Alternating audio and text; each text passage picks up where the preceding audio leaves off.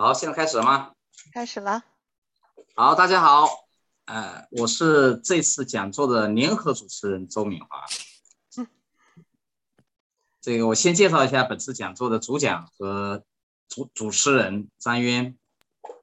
呃，张渊是我们很熟悉也很喜欢的一位校友，特别是这个疫情期间，呃，张渊用他的专业的知识，深入浅出的为我们答疑解惑。让我们学到很多东西，也得到过很多启迪。这张渊同学是两千零五年就读于北京大学的公共卫生学院，二零一二年获得流行病学硕士学位，后来赴加拿大麦克马斯特大学留学深造，二零一七年毕业后定居加拿大的柏林顿，目前从事卫生经济学与卫生技术评估工作。那，今天的这个讲座题目很有意思，内容也很有意思。就我们讲哲学里面有三问：我是谁？我从哪里来？要往哪里去？其实呢，这个也是现实人生的三问，甚至是我们的日常三问。接下来张渊的讲座呢，是关于我们的肉身要往哪里去的问题。就仰望星空，或许那里没有留着牛奶与蜜，但可能甚至也只能是我们未来的应许之地。有一天，也许我们真的要往那儿去。随着人类科学技术的发展和突破，现代特别是近些年，一些国家的官方的航天机构、企业、个人在这个领域里面做了很多狂热的探索。比如说，经常霸屏的 SpaceX、马斯克、贝索斯跟 NASA。张渊有意把这个讲座呢压缩到一个小时，希望把省下来的时间呢来做一些开放式的讨论，期待大家脑洞大开。宇宙有多远，我们就可以畅想多远。其实我们对宇宙也知之甚少，所以呢，也可以无限的质疑。接下来就听这个张渊娓娓道来。好，谢谢明华学长的介绍。其实我对这一次的书香阁的内容的我的定位是，并不是一个讲座，更多的其实是一次大家的一起呃一起的开放式的脑洞大开的讨论。我倒是准备了一些片子，但是其实。呃，主要也是抛砖引玉，然后供大家来，呃，就是启发大家思考吧。然后，那我就开始。如果大家应该可以看到我共享的片片子，然后这是说我们这个主题是讲地球文明的未来，但是我们也不知道，的确是我们也不知道我们未来会到什么地方。然后。呃，这是大概在一九零零年的时候，一群呃法国人坐在一起说，一百年后、两千年的时候，世界是什么样子？然后就会有很多天马行空的、脑洞大开的，甚至是荒诞无稽的一些预测。比如说，这里有一个预测，就是说，呃，大家可能会已经驯服了海马，然后一边潜水一边骑着海马，然后还可以就是骑着海海马作为一个。呃，旅行的工具代步不能说代步吧，就是带着游泳的工具工具，啊，这是比较离谱的。但是有的其实并不离谱，比如说这里提到的，它是一个电力的火车。我们可以看到，就是说，呃，电力的火车可能说现在或者电呃电力的火车可能现在列列车在现在可能已经是一个现实了。但我们也可以看到是说，在这里它有一个很有意思，我觉得是。就我看到一个梳留着辫子的男人，那应该就是我们看到穿着打扮，应该就是大清王朝的子民。也就我我觉得这一个图很有意思的地方在于说，我们可以看到有些人可以很呃呃比较有前瞻性的预测到技术的发展，但是他可能我们在尤其在预测社会形态或者社会组织形态的方面。是我们的想象力，或者说我们的呃这个预测能力，其实是非常有限的。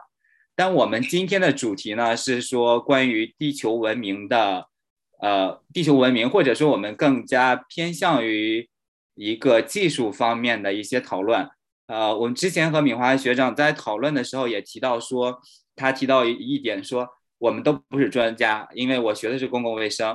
啊，然后在这方面可能并不是很专业，所以我提到的今天提到的内容，其实都是为了促进大家思考，也是我平常在看新闻，呃，如同敏华学长提到的说，我们现在有很多人呃，不停的就是有很多呃爆炸性的新闻，包括 SpaceX 呀，包括呃呃包括贝索斯，包括 NASA 等等，就是我平常在看新闻的时候看到的一些信息，我就想说，通过我们的现在。了解一下我们的未来可能会去和呃去走向何方，然后很有意思，就是说可能我们刚才看到两千呃一九零零年的预测，可能我们今天做的预测或者今天做的一些讨论，未来都不可能实现。但是我们也看到有的人，比如说现在有有一个专业或者有些人有些 title 叫 futurist，就是未来学家，啊，那么。有的人是未来学家，有的人可能会拿着水晶球来预测。我们是更偏向于是非常专业的预测，还是一个水晶球的瞎猜？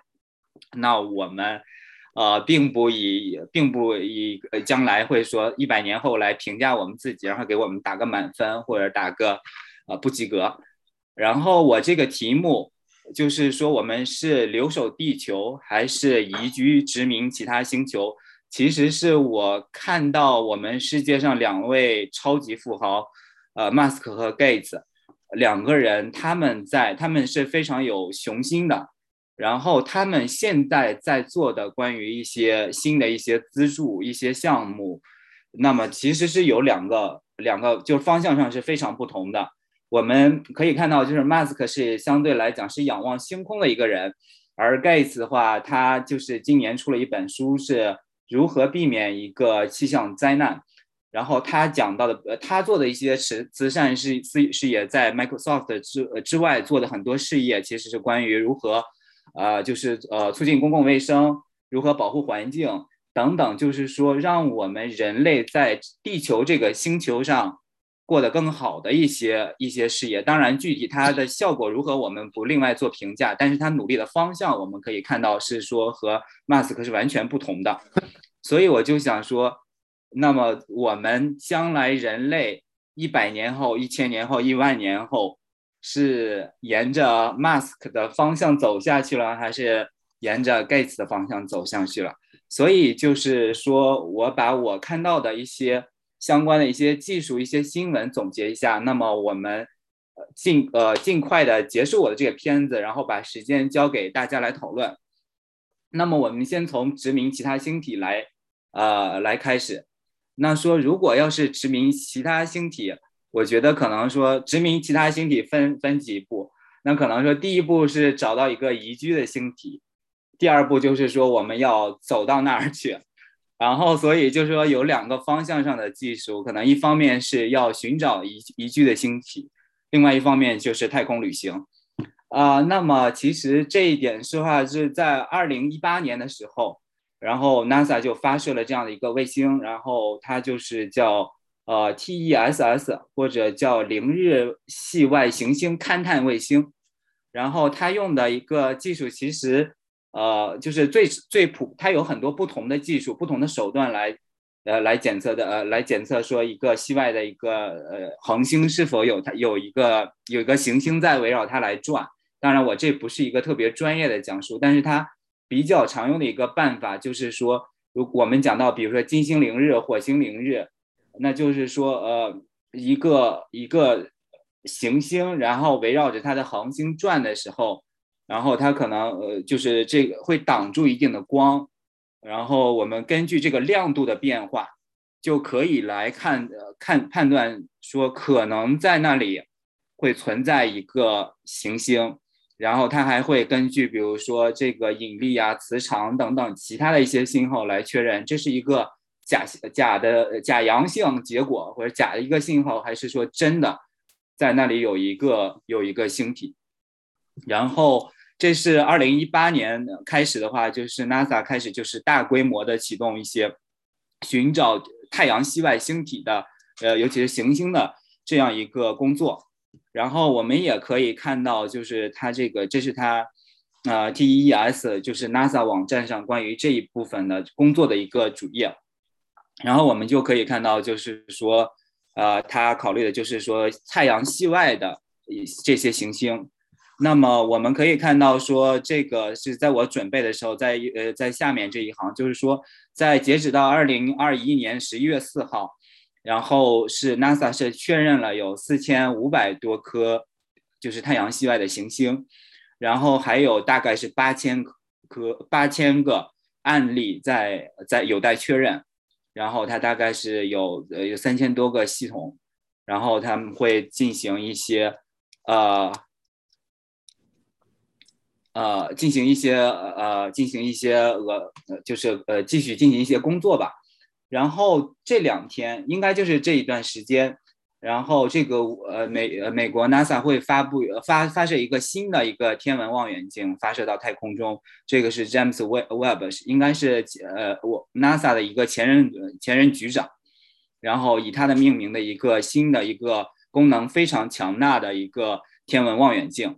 然后他们也认为说，这个望远镜会有助于，它会它会有很多的工作，并不光是，呃，寻找太阳系外的星体，然后呃，但是其这也是其不其中一部分工作。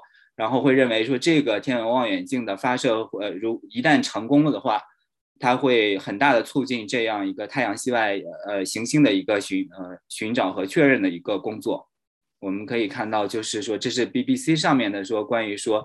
这十四天里的，呃，就是从发射，然后到最终这个可以进入工作轨道，然后大概会需要十四天的时间，因为它就是在这几天，呃，这几天会进行。然后，当然我们呃提我这这个完全是一个图片，就是 NASA 上个月的一个就是呃 picture of the mouse month month，就是一个说一个流浪的。一个类似于木星的一个行星，它就是说它没有没有任何一个，它没有围绕任何一个恒星在呃运转，然后它旋转它，呃它只是在宇宙间流浪。然后我没有看过那个呃电影《流浪地球》，但是也是也是类似吧。我就想说，我们人类文明其实某种程度上来讲，也是尽管围绕着一颗恒星在转，但是也是在这个宇宙中漂泊。那么我们将来要去哪儿呢？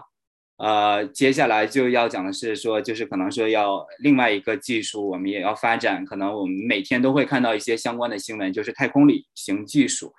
呃，那么敏华学长也提到说，m a s k 是在这方面可能说是一个私人企业家的一个先行者，他一直在推动呃，就是太空旅行这个这个事业这个行业吧。然后我们今年来也看到，就是很多富豪，包括这两位富豪亲自上天，马斯克本人倒是没有去，呃，但是其实我们呃，如果要是仔细想的话，其实马斯克他的一个一个宏图吧，可能是说将来到将来到火星上面移居，那么具体这个是多少年之后可以实现的一个目标。人类什么时候可以在火星上面建筑呃建筑殖民地，或者说在月球上面建造呃建造殖民地？那么我们是的确是没有办法想到的。这也只是说我呃寻找地外星体和太空旅行技术，这也是我想到的是说一些大方向上的技术。但是具体的话，我绝对不是专业人员。然后可能说很多人很多人今天在座很多人可能了解到的也比我更多一些。那我们我们讲到另外一方面是说保护地球，呃，那么就是说就是盖茨的那个方向。那么我想到的一些类似的一些内容的话，就是包括了比如说地球防卫，然后我们也是要，即使我们呃居呃就是留守在地球这个星体上，然后我们也必须时时刻刻的望向天空，然后我们也必须做一些环境保护，因为为。为为什么说我们必须时时刻刻的望向天空呢？因为大概在几亿年前，地球上的霸主，比如说恐龙，就是因为他们没有望向天空，然后就不在了。现在，呃，那么说，如果要做一个地球的防卫的话，这也是今年的今年六月份的一个新闻，或者说 NASA 和约翰霍普金斯做的一个很有，呃，就是很有意义的一个事情。他是说。发射了一个呃，发射了一个做了一个测验，然后说是看是否能够改变两个呃，就是呃改变小行星它的运行轨迹，就是说它并不是说我们要发射一个核武器，然后这是一另一种方案，核武器打击一个即将呃即将撞向地球的一个小行星，这是一个方案。但是 NASA 今年六月份测试的一个方案是说，我们使用一个发射器，然后轻轻的撞击一下这个目标小行星，然后看是否可以改变它的轨迹。这里我。呃，有一个简短的视频，然后就是是霍普金斯的这个，然后可以我们来看一下，呃，呃，这是三分钟的视频，但是我们可以简单看一下它是干什么的，然后就可以停下来。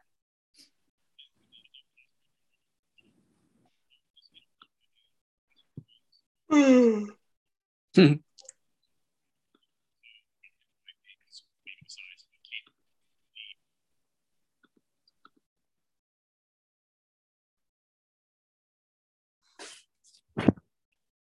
不好意思。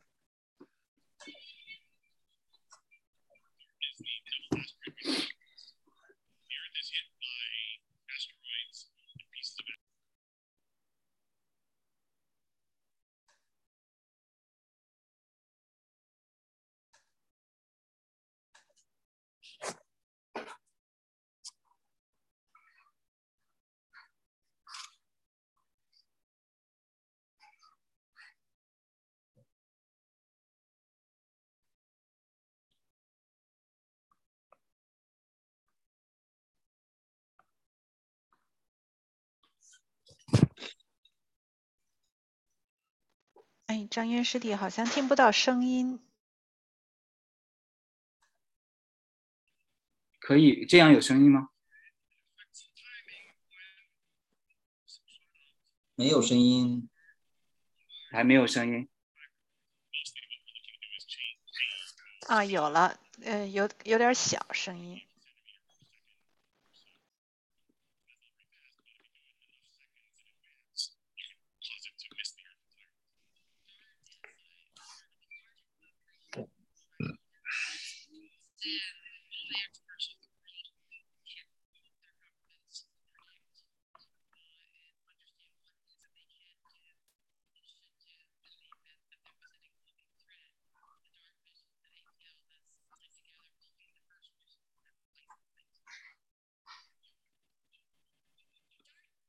好的，我们就简单这样看一下。其实，呃，如果我们再 重复一下，就是中间有一位呃第二位讲者，他有一个模型，就是说两个两个共同旅行的一个呃两两个共同旅行的一个小行星系统。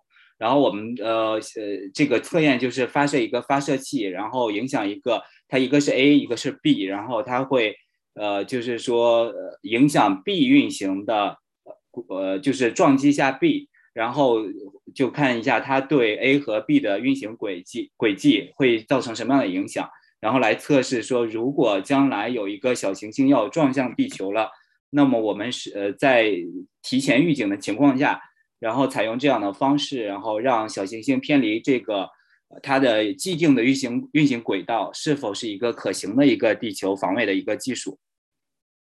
那么另外一个就是环境保护。呃，那么当然，这个的话，可能很多人会认为说这是，比如说是 progressive 是进步派的一个呃一个做法。当然，我们知道这个这个照片是今也是今年的，是说今年在加拿大，应该是在 BC 和 Alberta 那边，然后说有有有那个碳捕捉和储存的这样一个工厂开始运行了。然后，当然它也是并没有一个大规模的运行。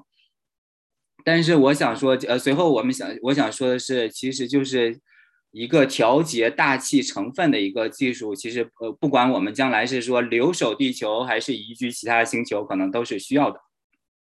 然后，另外的话呢，这个这两张图片来自于《经济学人》，然后就是说我们未来的食物是什么样子的。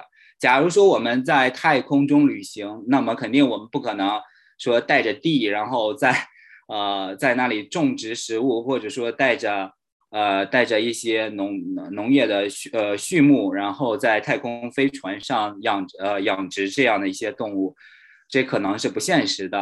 所以就是说，有些技术，比如说有一些垂直的牧场，以及实验室合成，啊，比如说合成合成使用 3D 打印啊，或者实验室使用一些酶等等技术来合成一些动物蛋白等等这些技术。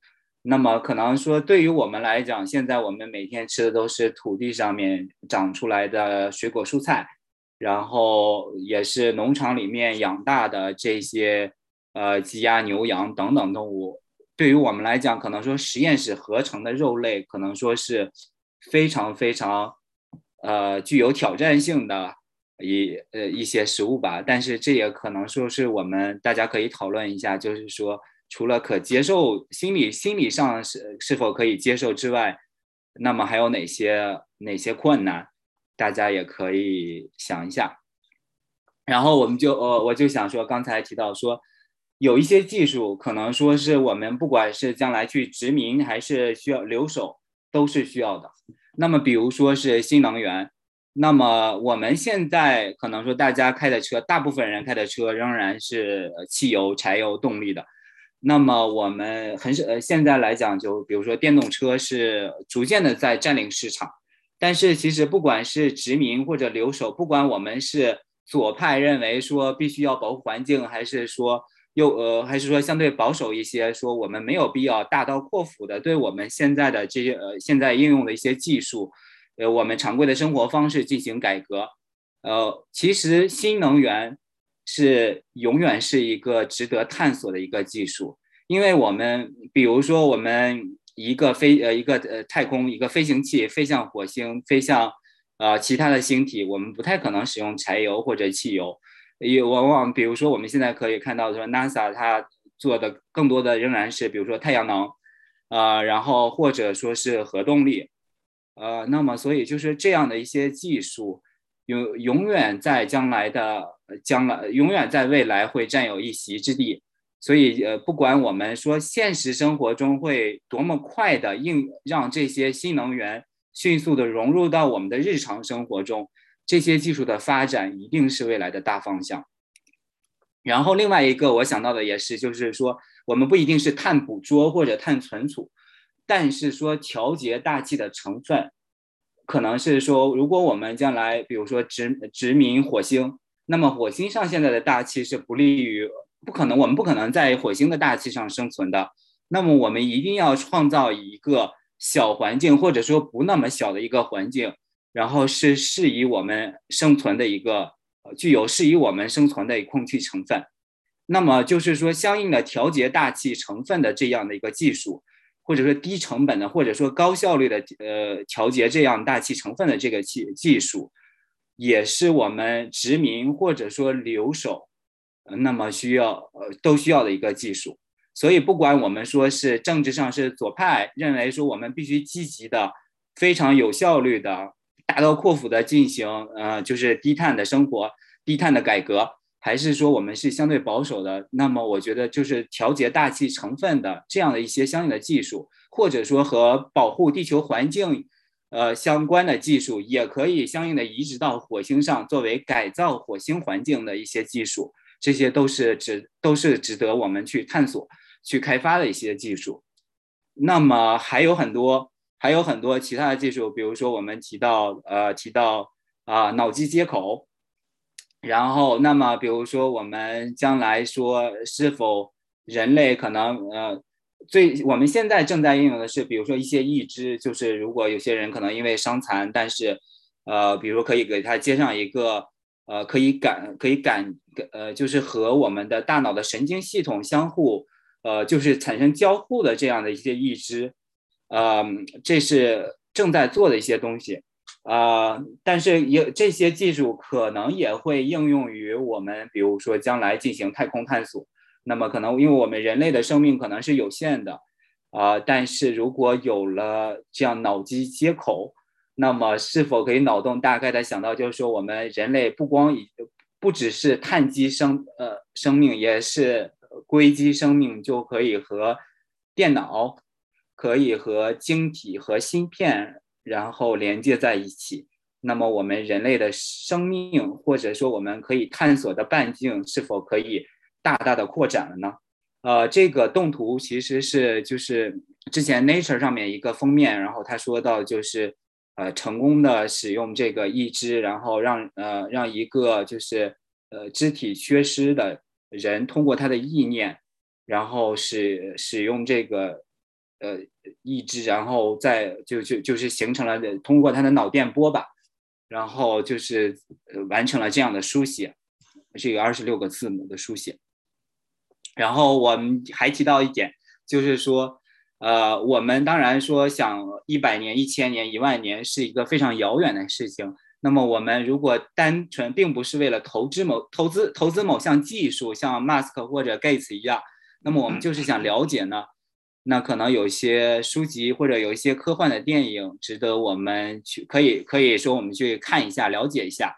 呃，我我最喜欢的其实是 Interstellar 是。呃，星际穿越是二零一四年的一部电影，呃，然后它讲的就是说未来人民人类文明遭遭到挑战，然后呃，就农作物大规模的减产，然后说我们就说是否要到一个另外的一个星球上面，然后他是说一些宇航员，然后通过虫洞跑到了三个备选的星体上面，然后这样的一个呃进行一这样一个探索探索的一个故事。然后，另外右边的右边的一个电影是《火星救援》，然后马特·达蒙主演的。他是说他们在火星上面建立了一个小型的一个殖民地，但是遭遇了一个就是大的呃风暴吧。然后大家都以为他也不幸的遇难了，但是实际上他还侥呃幸幸存。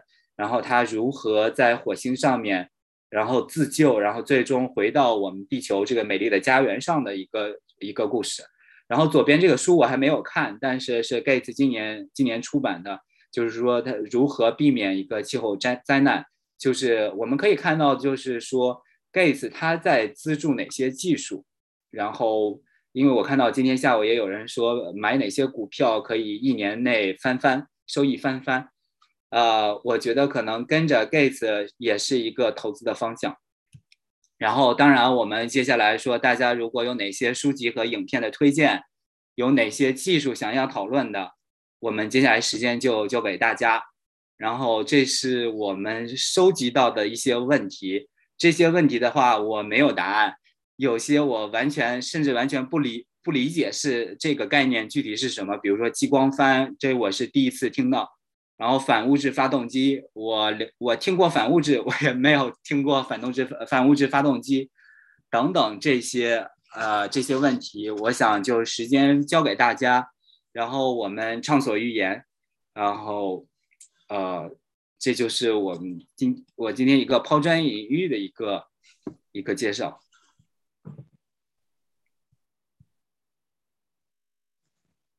好，接下来我们就开始讨论，大家畅所欲言。这个是没有设这个思维极限的一个讨论。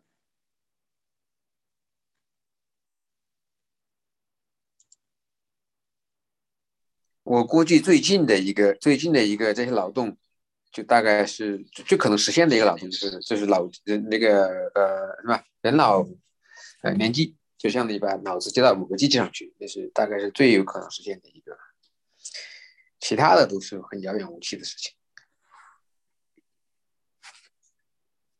啊，谢谢。那您觉得，如果这个实现了以后，可以帮我们做哪些事情呢？呃，这个这个这第一第第一应用，首先首先肯定是游戏哈，那游戏就有各种各样的了，对吧？这绝绝对是第一，就是啊。怎么说呢？最赚钱的应用大概就是玩游戏，但是最最实用的的话，估计是还是到一些嗯，派机器去一些啊，去一些不太人人人不太能去的地方，比如说海底呀、什么火山呐这这类东西去，因为有些工作场合是人是人身人的肉肉体是很脆弱的，去不了。那么脑机人人脑那个接入接入以后，那么就可以就可以实时控制了。这个估计是我估摸着，大概大概我们在我们死的之前还能看得到，其他的就不好说。反正我觉得这个人脑和机器一连接之后，就是考试的时候就可以就可以查书，就比较容易了，对吧？直接连着电脑，然后就你复习也不用太花时间了，对吧？让电脑去学，元宇宙嘛。对吧？让电脑去学，人就省事儿了，对吧？嗯，这是还是比较有前景的东西。那教育也简单了，教小教小孩儿也不需要，对呀、就是有把电脑学会就行了，对吧？电脑自己学会，然后连往人脑上一连就行了。我觉得还是挺好的。我我前日呃研研究一些，我自己研究一些东西，我研究那叫呃人体感官。人体感官什么意思呢？那概念就是，呃，就是呃人嘛，你看你实际上你只有一些就是现在现有那些感官，比如视觉、听觉，实际上你还有很多的感官你是没有的。你比如说你的视觉，你看不到呃什么紫紫外线啊，什么都看不到，对吧？实际上你看到的就是光线就很少，然后你那个声音呢，你没有那个没有声呐的器官，对吧？实际上你人很多器官是没有的。我研究的哪个器官呢？我研究是那个叫啊、叫什么来着？叫叫方向感官。后来我用一种方式把这方向感官做在人的身上，实际上就是人，比如说开车呀，或者开飞机或者旅行的时候，这样的人呢，时时刻刻就有方向感，实际上就不会，就是反正就是，其实对人来说就有很大的作用。但是如果你没有这个感官呢，你实际上你不知道你缺这些东西，实际上你有了之后，你就去，你就会你就觉得，那，确实是非常有用的一个东西。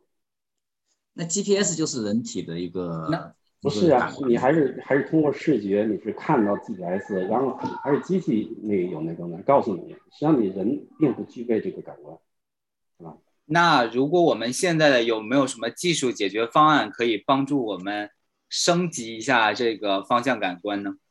呃，不是不是不是，就是升级。实际上是人是没有这个感官的，我就是让人有这个感官。呃，那个具体方式是这样，就是把一个就是一个呃就是一个环路啊、呃、绑在腿上，腿上呢那是让让它那个震动，嗯、每个方向就是朝北的那方向震动，然后那人的方向改变的时候，那个朝北的方向那个它那个气呃元器件呢再震动一下。这样呢，那个神经呢是长时间与这个刺激嘛，它与那个大脑中的就是相应的就是大脑皮层相应的就神经元吧有连接。那时间长呢，那个那个神经元自发的有这种感感方向的意识，就人就是不自觉当中就有方向的这种感觉，就觉得哦那边就是北，就永远知道北在哪边，就是相当于让人有一种自发的这种感觉的这种意识，对吧？不是去什么看 GPS 呀、啊，再看指南针啊，就相当于主动的让人去了解，让人就是自发的有这种感觉。实际上，我觉得是很有用的一种东西。那这类似于一些可穿戴设备。哎，对对对对，但是相当于用感官的形式让人获得了这种相当于一种超能力吧，相当于这种。谢谢谢谢，这个我之前真的没有了解过，了解没有听过。我我前年是刚研究出来的，刚研究，两年前啊，两年前。呃，前几年有有个那个量子计算机，现在好像又又炒的没那么热了。这个到到底会现在发展到什么状态？有了解量子计算的吗？研在研究吧，不知道，不太了解这东西。这这这个跟现在的目前用的计算机有什么有什么不一样？那玩意儿就是感觉就是他用那叫什么纠缠，什么量子纠缠，对吧？让纠缠就同一时时间就是几个量子就反正它状态怎么着。是不是以后以后移到新的星球之后，那就通过量子纠缠来来来沟通了？哦，那量子通讯哈，这可能也不太大。另外一码事儿了，量子通讯。可能性不太大。现在的呃，我知道虽然也不多，但是现在这个计算量级大概基本上就跟就跟现在说要个那个差距在于，就是说呃什么要用纳米战术，跟纳米跟现在纳米技术一个一个层级早呢，但是是个方向。但是我们刚才谈了两个问题啊，一个就是说我们为什么要去太空？那为什么去太空？就是说当大家假设可能地球不适合人类生存了。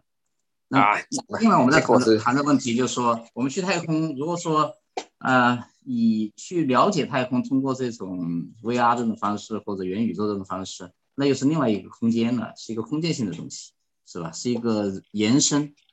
但是我觉得，呃，他大家在想这个问题，为什么去太空要去火星上这个移民？是因为可能一有一天地球可能会有灾难。我觉得这个几乎几乎是百分之百的事情，早晚有一天地球，对，嗯地球是不能再再适合人类生存了，对吧？嗯，我感觉就是这玩意儿那是好那是好几亿好几个亿一年以后的事情了。不一定哦，好几个亿可太远了，我觉得比这个要近得多。我感觉就这一点是就是说你这么专家简单就没两年了就是说你这几年的你想哈嗯，你你看几十万年前恐龙就被消灭过一次。当然了，你像刚才张院师弟说的，如果我们真能够，呃，把这些可能会飞向我们的这种呃小行星或者撞击地球的这些意外的这种东西都能引开的话，或许我们能多生存一段时间。嗯，但是整个呃你说的那个几十亿或者多少，那可能是跟太阳有关了。等太阳变成个红巨星的时候，那整 个这个太阳系都够强了。对，那人类早没了，没事儿人。对呀、我觉得人类觉得的存在不会比恐龙再长的。我们就是多少年嘛，多少亿年嘛，人类我觉得也就几千年的事儿。对人类的生存跟跟这个粮食，就像刚才这个张渊师弟说的，跟这个我们生存的必要条件有关系，对吧？空气、阳光和这个食物，嗯这些东西，如果这些东西都已经不再适合我们，我们是不是有其他的方法？说不定我们可以这个躲到地球下边去，然后自己制造点什么。那个是个蛰伏于地心还是飞向太空？对对，啊、但是我我想说一下这个第一个问题，我的第二个问题实际上是跟第一个问题是有有有一点关系的。什么时候可以实现较低成本太空旅行？那么太空旅行，你就要考虑到你旅行到哪儿去。你只是到月球呢，你可能三天就可以到了，对吧？你如果是要到火星呢，你可能要九个月。现在是这么说，对吧？以现在的技术是九个月，然后往返大概两年时间。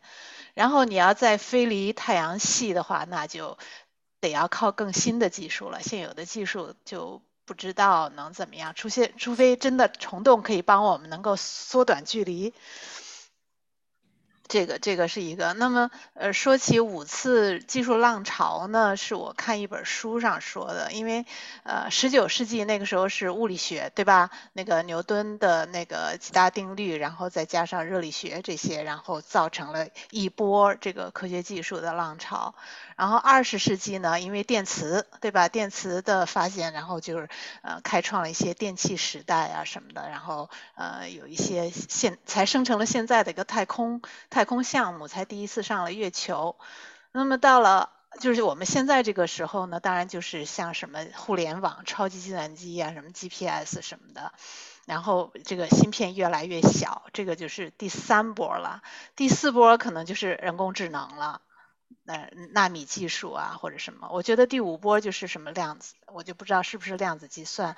然后纳米飞船当然就是靠很非非常非常小的、非常轻的物质的东西，能够就是能够发射，能够跑得很远。然后激光帆呢是实际上是跟纳米飞船连在一起的，它用的不是化学能量，它用的是一种空，就是说在在太空当中的一种。一种叫激光啊，或者是什么东西，然后让它吸收了以后变成一种发动机，可以可以走得很远很远的。然后其中还有一些脑洞大开的，就是什么太空电梯，可能你们都听说过了，就就这种新的技术。这就真有是这种技术吗？还是呃，我很早之前有人谈过，后来就是说这个也是跟这个物质，就是说能能找能到多纤细。然后才能 build 成一种，就是说环绕着能够飞到这个太空，然后连接地球和呃外外太空的这么一个一个东西。反正这个反正咱们脑脑洞大开嘛，就是哦就是怎么大开，咱们怎么来怎么来聊，就是。纳米飞船学术名词是不是就是气溶胶啊？就是很小，不是吧？不是不是，飞在空中，气溶气溶胶都很大，嗯啊。反正现在这个这个是未来的东西，我们现在连这个人工智能或者有意识的人工智能都还不知道什么时候。才能有呢。然后还有人说，如果有一天我们真的能在火星上，呃，创造一个城市，可能还能把这种人工智能的这个机器给送到上去，给我们帮助我们来建这个城市呢。可以自我繁殖的。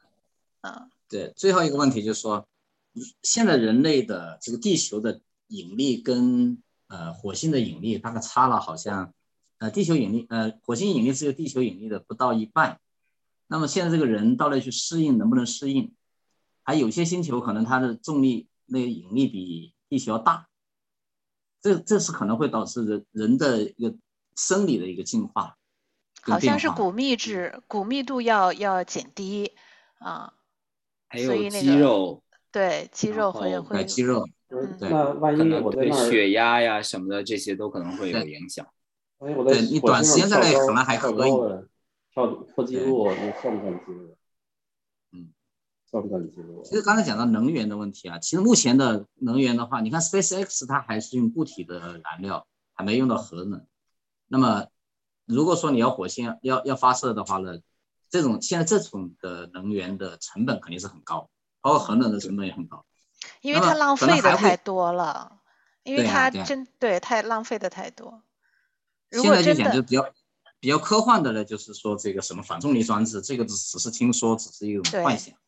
那那另外就是一种，就可能可能有比较靠谱一点的，就是那种核聚变。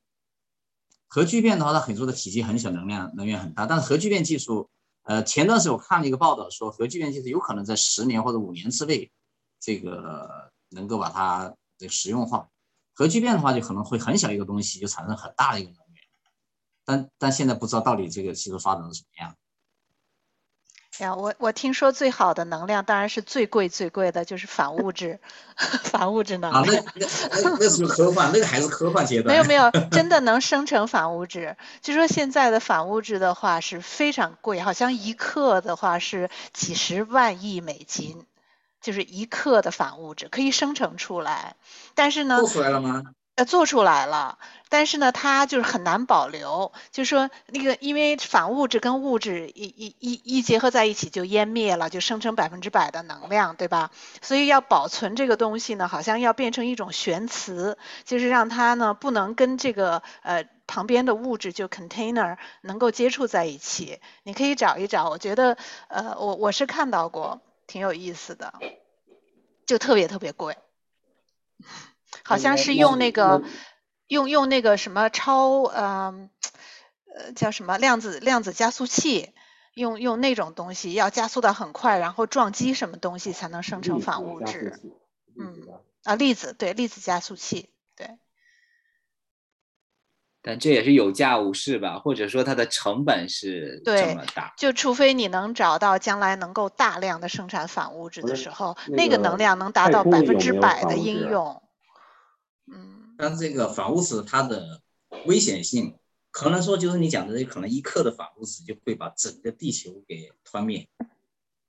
嗯，好像是没有这么，好像说，我看到的是说，这个反物质跟物质结合起来，好像仅仅能够把把那个一个灯泡 给它亮亮几分钟，就是我不知道是这个具具体的质量有多少，反正就说只能把这个灯泡 亮几分钟，嗯。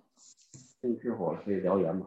对，但是我就说，我说的这些东西呢，如果是将来能够做到的话，它能够决定你将来的太空旅行的成本。所以这个是看到你第一个问题以后，然后再想到，这实际上是你的科学技术能够成，对吧？能能够决定。我觉得其实也不算什么大问题，因为那个就是核聚变这种或者太阳能，实际上是源源不断的。老有这种东西，是吧？能源实际上现在来看，就是看着好像是汽油快烧没了。那以后，包括核能这种核聚变、核裂变的，也是源源不断的，那是老会有的，好像并不是什么大问题。我我就觉得张元师弟，你要是想去月亮旅行一段，可能还是 成本还是可以的，努力工作，加油。地球就塞不下你了吗？没有没有，我就是在在想，因为看到很多富豪在这么做，我在想什么时候我们可以平民可以就实现，不能说实现太空旅行的自由吧，就是说什么时候这个成本可以。我比较感兴趣，如果这个成本降低到，比如说两万美元一次，有多少人会愿意说，我愿意去尝试一下，然后到太空中去看一下？好像现在两万美元只能到非洲去玩一下。对，但是说就是将来，那这倒有可能啊，我觉得，两万美金应该有可能啊，因为那 SpaceX 它可回收技术只是耗点能嘛。不，你现在他们那种就是近太空旅行，它有的吧？就是弄个大飞机飞到很高的地方去。以以前看过一个电影《Back to Future》，是讲的称作一个类似于用炮弹发射的东西，然后比光速还快，可以回到以前。我觉得这个比比去太空有意思啊。你你现在回到 回到十九世纪，回到二十世纪，你可以可以做超人。这这个太空旅行说起来，太空旅行实际上最啊，其他的都我我得把它归结为技术问题。但是就是说你是这个这个呃这个距离距离，这是属于在在属于理论上的，你根本跨越不过去。你想你你说光年那是光速是什么速度？这个出太阳系要多少个多少个光年，对吧？这个这个人那个速度，按照那个相对论的话，你速度上去以后，这个这个物理性质都变了。所以要找虫洞呢。Interstellar 是我最喜欢的这个 科幻，对。那那那个。对我我记得其中有一句台词，就是说 “time is relative”，就是说时间是相对的。是这样，我觉得实际上，呃，我我自己有时候会想，可能我们的未来已经存在在某个地方，只是我们不知道而已。就是，这个超出了我的理解能力。不是这个这个那一句，这种感觉并不奇怪呀，很多人都有啊。对啊。我就觉得，对，我就觉得这个平行，就像平行宇宙，可能你的某一种状态，你的未来的某一种状态，现在已经存在着，只不过是你没有去 sense，你没有去看到它。嗯，这个三维知道吗四维三维五这个这全是这是全是看书中毒了。没有啊，我觉得多维世界很有可能的，你这多维世界很有可能的，这个这个你感觉这种。大概估计每个人都有这种感觉，在某个时间的某个某一个地方也会有一个感，就是对，估计在另外一个地方什么地方有一个跟你差不多一样的人，这个这个就是嗯。对，给你们给你们介绍一个一个作者，不知道你们可能有些人都看过那个加来加来道雄，他写过好多书，包括平行宇宙啊、什么超空间啊、超弦论，都挺有意思的。把一些科幻的东西跟一些现实的一些技术技术，因为这个作者他本身是个理论物理学家，所以他写的东西都是都挺有意思的。这个书书的题目叫什么？啊，那个那个书的作者叫加来。呃，加来道道雄，就是加加是加拿大的加，然后书他写过平行宇宙，啊，写过这个超空间，还有超弦论，还有物理学的未来，他写的书都挺有意思的。加来道道雄。加来道雄，平行宇宙它的解释啊，其实还不是一种说在另外一个空间里存在跟我们一样的人，他是说在这一个当下会产生无数个平行宇宙，是啊，每一个瞬间都会产生一个平行宇宙，就是看你的无穷的概念，嗯，对，也就是说这个有无穷无尽的这个，现在我们在做讲座，当下一刻的话，有一个宇宙的线就断线了。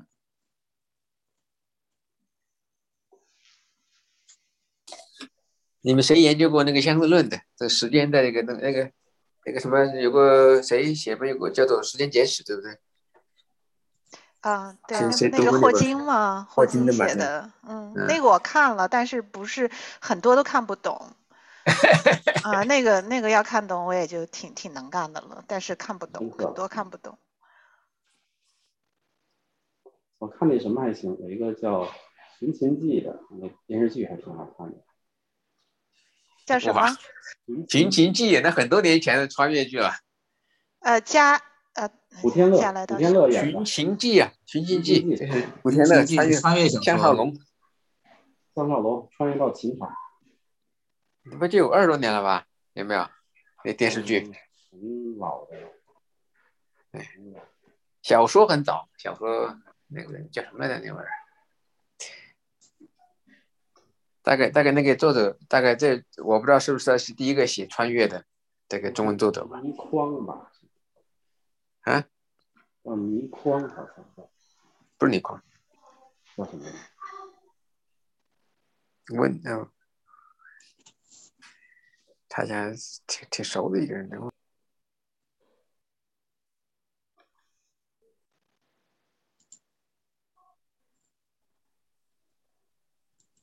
那个啊，我刚才看到那个谁发的一个消息说，就是融呃艾米艾米发的一个说融合融合那个能源，就是融是叫融合能源吧，翻译出来。我估计这个这个我我很赞同，就是说我估计大概也不会太久，就是这种以核能核聚变核聚变对核聚变对对应的反叫核聚变核以核聚变为主要的能源方式，大概是不太不会太久，大概估计，也对也都快不知道，但是大概应该在在我们呃我们大概还能看得到。因为我看到就是比尔盖茨他本人在和一些核聚变的一些研发公司合作，这也是可能就是我们听到说，啊、就是未来呃未来几十年内可能就会实现的原因。对对对，还有那个什么技术，那叫什么超导技术啊？因为能源你得存起来，你得有超导技术才能存起来，否则你否则你就发完电没地儿存。其实其实很多东西很多东西大概瓶颈都在能源上，就是说你的能就是能源不够，或者强不够强，呃，就是说不够不够不够大。这个你比如说现在的什么现在这么火的这些这些人工智能啊、嗯大大计算啊这些，归根结底到最后还是千千条万条归于一条。现在计算能力强大了，太强大了，以前根本没法想象的计算能力。那个呃，是不是有一种叫叫摩尔定律，或者叫什么？说这个呃电脑的技术每十八个月就就是刷新一次，有这么一种说法吗？翻翻一倍，他他们说那个，他们说这个在那个是六个月，呃，现在的说在你在什么呃呃硬件上的摩尔定律已经不再成立了，为什么？大概也不你你你想你最近的现在计算机和六年前的计算机、十年前的计算机，它的运行速度快了多少？对，不到几乎是摩尔定律一样的芯片级不成立了。对啊？你芯片现在芯片的已经到了它的物理极限了，我的理解就是已经到了物所以理极限了。所以就是说减慢了。多核嘛，多核嘛，多核技术，实际上还是加快的，但是就是用多核技术实现它的速度的刷新。对啊，多核技术不是多核技术不是那个摩尔定律，摩尔定律它其实它是自自己的计直接的计算速度，就是单核的那个这计算个速度可以提高多少多少多少。芯片的极限可以到多少啊？最小的芯片现在他们不知道到七还是这几几个纳米了吧？但是最高最先进的那些生产技术到几个纳米，再往下再往下就是量子领域了，可以可以可以变成一个原子一个芯片吗？啊，就生物不太可能芯片啊，不可能不可能啊！哎，没有什么是不可能的哦。技术嘛，那就是 DNA 技术嘛？这个还是要嗯承认，这个极限还是要技术存在的，还是要承认才行。嗯，又是又是几亿年以后的事情。几亿年 不是你那个人力有限的，你就是你一条路走不通，走另外一路嘛。现在比如说那个多核技术，对吧？也很现在就是多核技术也是一个方向啊。然后现在多核技术拓展到什么什么多个多个是服务器第二个，但我感觉你现在觉得计算机是不是很慢啊？实际上并不慢，我觉得已经很快了。看你跟什么。时候比？你要跟二八六的时候比，那那简直就不可思议了。嗯，比如说你玩那个电脑游戏，那它速度太快，你跟不上，你着急啊，对吧？还是用慢点儿更好一点儿。哎，你们看过那个电影儿 Upload 没有？哦，那很好玩，很好玩，啊那个很好玩啊我我我是极力推荐，每个人都看看。对对对，我就在想，我就说，呃，因为敏华在一开始就介绍说，这个呃张云师弟这个是讲我们的肉身，呃，到这个外太空去哈。那有没有可能，我们就把我们的意识 upload 出到一个某种地方，我们不在乎我们的肉身？对我觉得这又是另外一个问题了，另外一个玄学的问题了。这所以现在有一很很多一些人呢，在就是以前那个传统的一些宗教人士、修炼人士，现在利用一些科学的原理、科学的方法来解释这些他们以前的一些理论。那比如说他可能说，哎，那就回到这个，就甚至有人提出这个这个地球人人创论、神创论，还有一种外星生物创造论，说地球人是谁创造的？可能是一种更高智慧的外星生物创造的。那么对第十二颗行星的人来的。对，有很多一些很多一些，甚至一些很多邪教，就又利用这个叫科学科学什么科学呃科学殿堂教，就包括汤姆克鲁斯也是他的那个那个那个狂热教徒，他们就提出，比如说有有这个我们的神其实就是外星人啊，然后我们呃这个人死了以后，这个灵魂是要回到哪里去？可能是回到外星去或者怎么样的，有很多这种方法。这个里这也是一个很有趣的一个话题，大家也可以聊聊这个事。就把人的意识弄到外太空，对吧？嗯，对已经实现了吗？就是说你的人脑，比如说你哦刚才说的人脑连接，那通过哦人脑连接，可不可以把你人脑里的东西先存下来，对吧？既然已经连接了，通过不同的方式实现的，就是前日子不是什么神六儿那个火箭上天，把那个新思想不就弄到外太空上了吗？把人的意识弄到外太空上了？我好像在哪儿看到一个这个像人的记忆什么的，是有物质存，是个就是说有些是可以存的，就是大概你就让你就就就把它的意识存在某个地方去，你不知道怎么弄的，但是其实意识？意识就是能量，然后能量就是物质。我觉得这三个是相通的，因为你你你看那个那个爱因斯坦那公式，那个物质跟能量就是就是画等号的，所以我觉得这个能量，包括宇宙间咱们 sense 不到的这些能量，像那个 Hansen 刚才说的，我们看不见、听不见的这些东西，实际上都是能量，对吧？那那包括咱们这个意识，实际上可能也是某种能量，然后这种能量也是以某种，只不过它不是我们能够感觉到的物质而已。我这里没有放放上，但是好像在奥巴马当总统的时代说，呃，美国美国就是 NIH 大力推动一个关于脑脑科学的一个研究项目，但是我后来也没有再再看说这发展到哪里了。但我在想，就是比如说我们的记忆，或者说我们的一些意识，可能和我们神神经元的之间的连接，或者说相互的信息的传递传递有关系。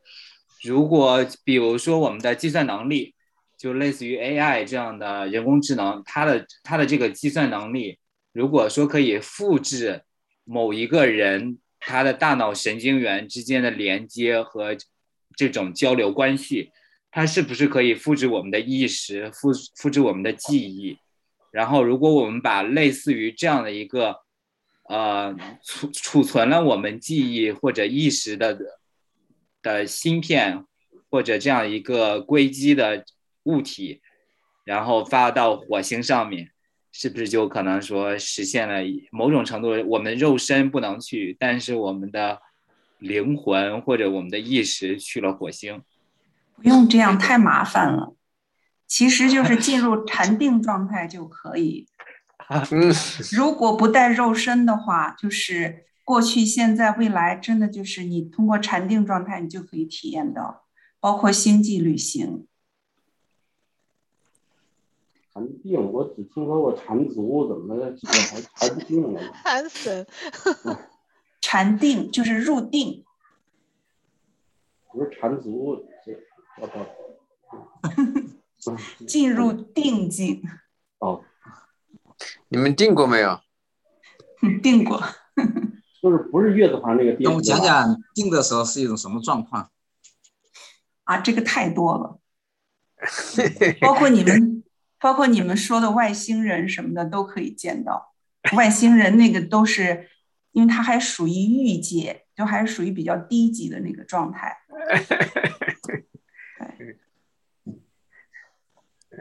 我没定过，不好说，反正。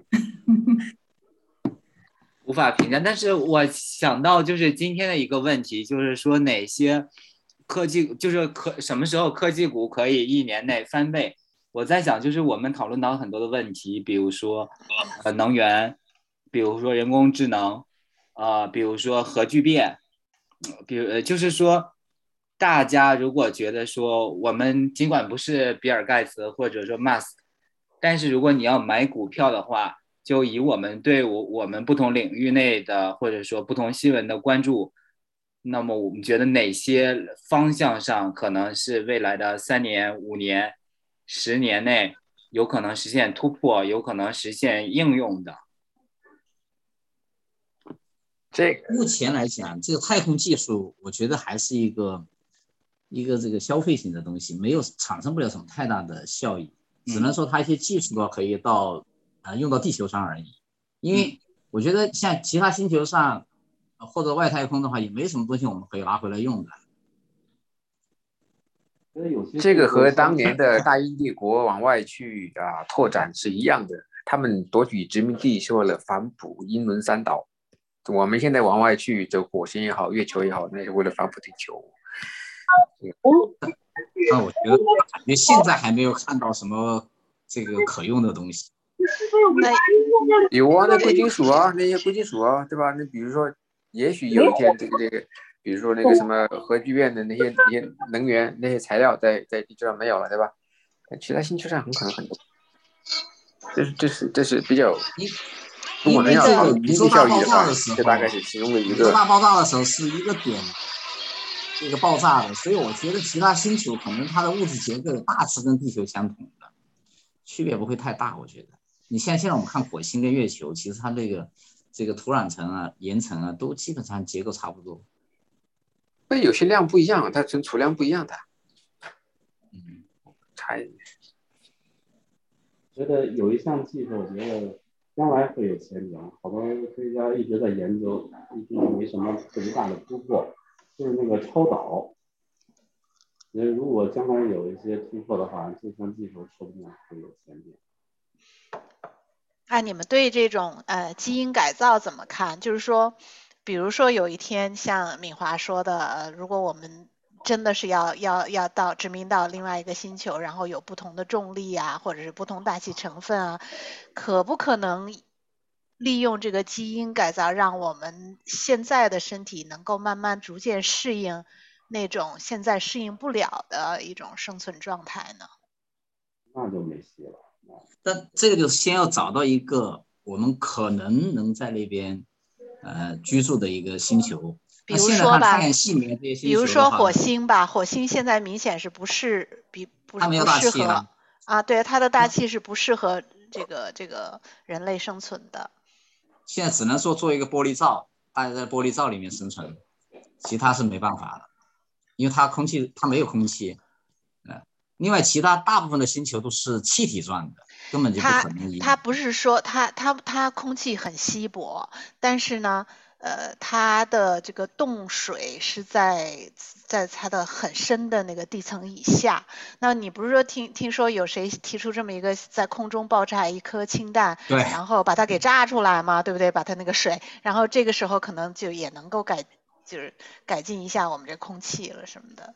我觉得这要改造要几十万年，可能才能把它改造好，改造成适合人类生存的。你改造火星还不如改造地球嘞。对对对，我倒觉得最靠谱的还是到地下去，是吧？不是这个地上怎么就？地下还是没有空气呀。离开地球呢？我就疑惑这个问题。就是封闭系统，气体不会不会不会这个。用能源用能源造，只要有海，只要还有水，那么就有空气，对吧？因为地球是有。因为地球一个特点是它有大气层的保护，所以把它里面很多东西是封闭起来了，它像那个玻璃罩一样的。但是那个呃，土呃火星它不一定有这个大气层的一个那个那个大罩。就是开始最初的一个问题就是大家都想离开地球，那我就有这个疑惑，就为什么大家一定要离开地球呢？啊，马斯克的理，马斯克的这个想法就是说，不是人要离开地球，而是说人要做好可以多星多个星球能够生存的这么一种，就是有个 backup plan，就是说万一这边不行了，我们可能两个地方都可以都可以来，有有有有多一个选择。他并不是说这个。就百分之百全都离开地球了。你感觉这个真的有那个什么小行星撞地球吗？啊，这这个概率还是蛮大的，就看你的时间尺度有多大了。我觉得如果地球或者人类有一天灭亡，它会是因为小行星撞地球吗？对吧？我觉得最大的可能灭亡也是自己作，你知道吧？对吧？人类自己作作死的，对吧？是不是？比如说什么核大战，像新冠是吧？像新冠差点把人作死了。新冠啊，什么之类的，对吧？或者这这种或者污染，对吧？都是作死的，不可能是因为外界，外界它几十亿年才来那么一次，它外星那个早就没了，那个人类。对，其实我我就一一直想问，就是说，如果觉得，就因为汉汉森学长，我听到您刚才是就一开始就是说。呃，说感觉人类可能几也就几千年，我就想说，您觉得人类是文明是怎么样消亡的？然后我就想到说，其实就回应就我一直说的，就是技术上可能说我们呃比较好预预测或者说好好想，但是我们的社会的这个组织形态、这个政治和这个经济的这些形态可能很难预测，说不定真的是因为说我们是因为。核大战，然后就坚持不下去了。人类文明。对呀，你你你想想，现在大家，比如说哪个国家以后可能会越来越多，比如说再过一千年或者一万年，每个国家都有核核武器了，对吧？那谁一不顺心，或者哪天那边一点不高兴，地球不就没了？那就已经就没了，那还你来不及了。那如果是这样的话，那么比如说第七个问题，如果我们蛰伏于地心，是不是会相对安全一些呢？还是说就连地心也炸没了？不是，它炸的时候从地心开始炸的，你知道吗？就是地心最危险。现在的核技术大概还还不够给地球挠个痒痒，你算一下当量的话，基本上是这样的。啊，你人可能大概就死了百分之八十九十，这是有可能的。但对地球的本身来讲的话，不算什么，这个能量根本不够。对对对，但是我这人啊，差不多就都死了。对，人差不多都死了，百分之十或者百分之百分之一，对吧？那如果，假如说我们在月球和火星上面有有有一个或者两个城市，那么比如说地球上的人打起来了，那么火星和呃月球上的还是可以把人类文明。继续延续下去的，你不用扯那么远啊！你看中国历史上最低的时候大概只有几百万人，对吧？现在也都超几十几个亿了。这个这个这，个，你想想，我的意思就是说，这个人呢，人心是很难测的，所以将来谁也不知道。但是人这个这个生存的意志跟能力是是无穷的，这个也是不可低估。大概反正现代化可能会很脆弱，但是人本身他是很坚韧的。那有没有哪些技术可以增加我们的这个人类文明的，就是坚韧程度呢？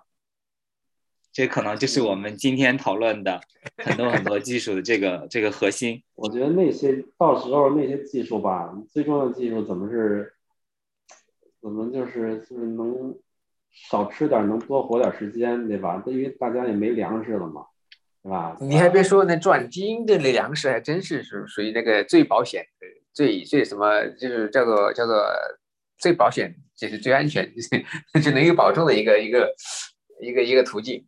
就是说，你真的是什么时候夸一下，百分之八十的人，百分之八十、百分之九十人都没了，粮食也没了。倒是最重要的技，最好的技术，吃草也能活。哎，这种技术是最好的，对吧？那叫基因改造了，是吧？我今天有人问我说：“人类可不可以光合作用？”我说：“试着给你做一个转基因。”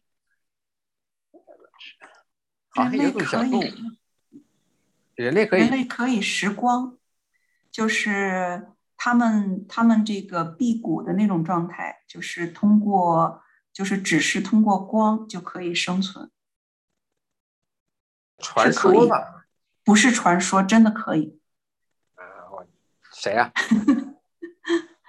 这个你们可以搜一下哈，有一个印度人，而且这个应该还很多的这种例子。可以可以了解一下。对，但是我在我在这儿就想到，就是说，包括刚才提到转基因，然后就是右边这个图片是垂直农场，因为我呃记得就前一阵子我们在微信群里面有人转说有北大校友，然后在阿尔伯塔，然后自己建了自己的农场。如果我们在想的话，呃，我看到就是有人说垂直农场这个，可能我们甚至可以在城市里面，呃，在高楼大厦之间，然后建立一些农场。我在想，不知道是否有校友会感兴趣，可能说将来可能是一个创业的方向，或者说是什么样子？是比如说我们买股票的时候，是否可以买类似的这样股票，说不定可以一年翻番。当然，我这个做的并不是一个专业的投资建议。就前两天那个中国科学家不是合成用一氧化碳合成淀粉了吗？嗯，那个技术，对，那也是另那也是另外一个方向，就是说我所以我觉得粮食只要不是说大家全把原子弹都飞出来的话，粮食最后最终是不会成问题的。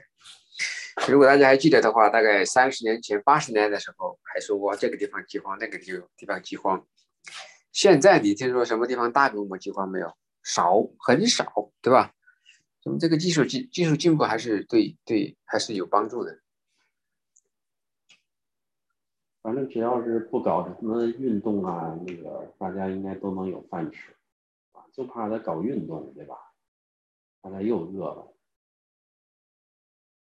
主要是技术，主要还是技术。你说那个非洲大陆一直都那个样子，对吧？最近几十年，它才才慢慢的都不那么饿了，有吃的了，至少。那它的什么粮食啊哪来的？那非洲大陆是别人嗯进口出口过去的，还是怎么回事？还是自己种的？它有那个好像有这个袁隆平的那个那个那个东西，好像就是不好吃，但是它就是能长，就在哪都能长，所以很多地方它是可以种的。啊、其实很多地方不好种的话也能种。自己自足是吗？非洲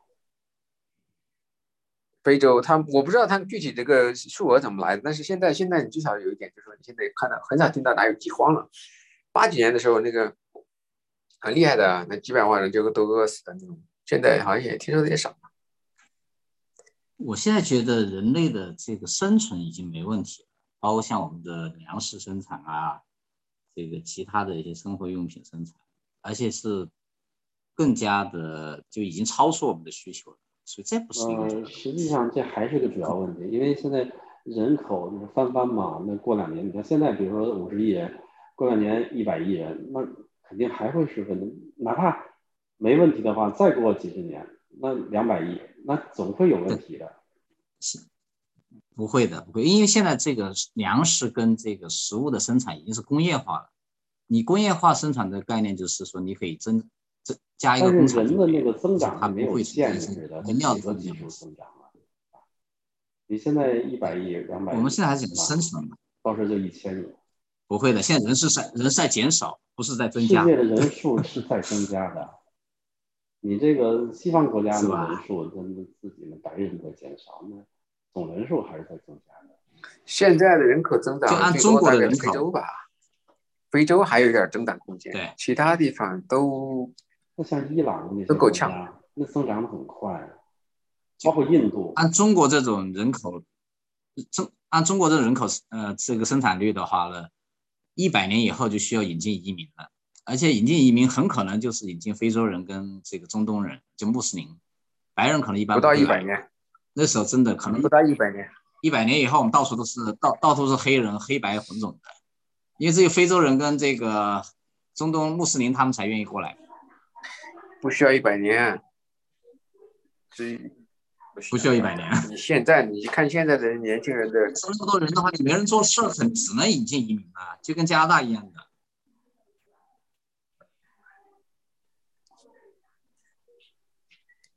中国要移民，要像加拿大这么大规模移民的可能性，但是我这辈子也看不到。啊但是我觉得未必，因为被逼的没办法，没人干活啊。机器啊中国机器啊，机器不是这样可以生干活吗？孩子成本现在太高了，嗯啊，养孩子成本太高，又没房又买房子成本，养孩子成本太高。那个房所以我们对于技术的讨论又回到了社会的组织形态上面。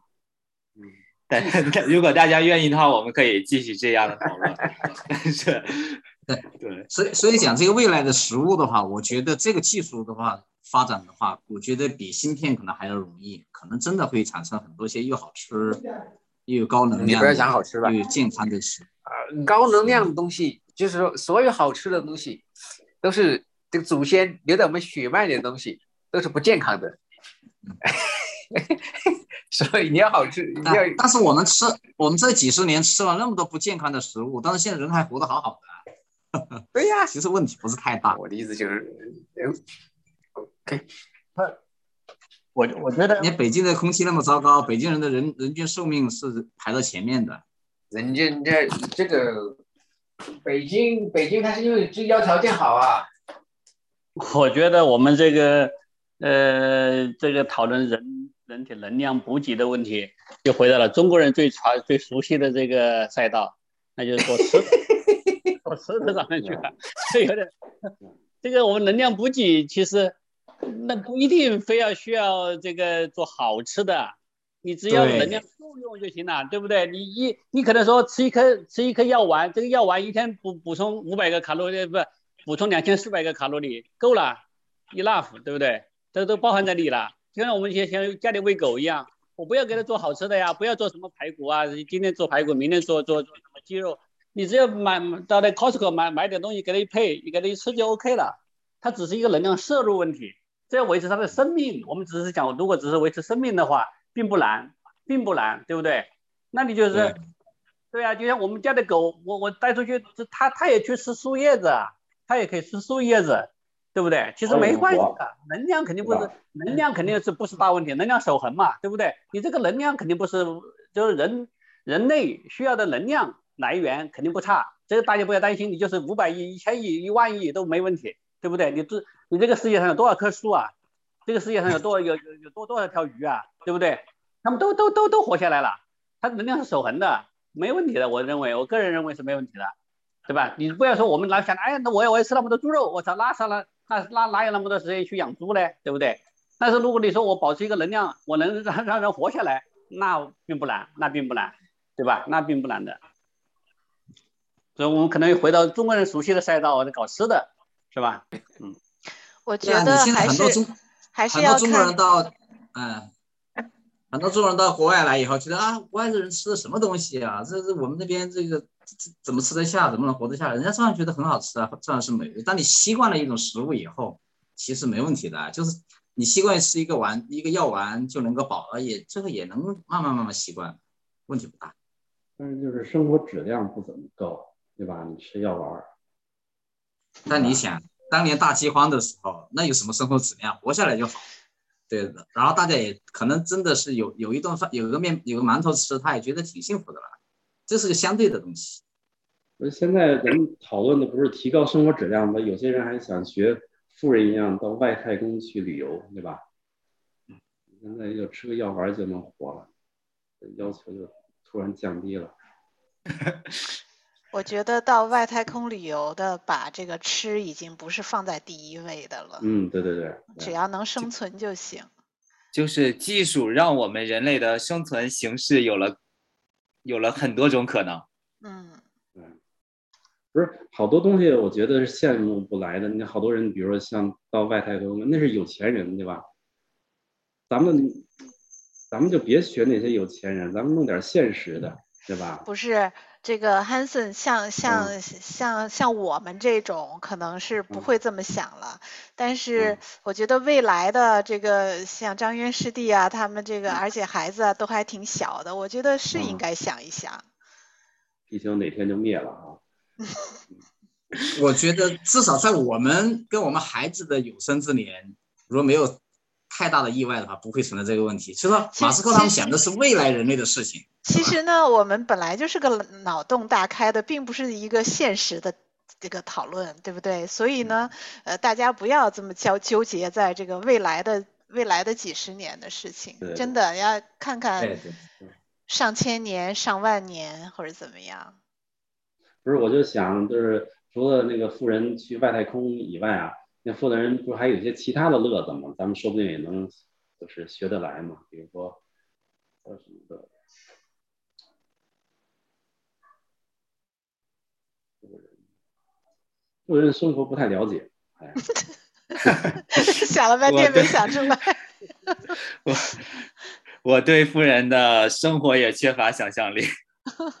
唯一你可能能做的是，他们打高尔夫，你也可以打，这个还是可以做到的。这不就跟那个陈燕似的，搞园艺是不是？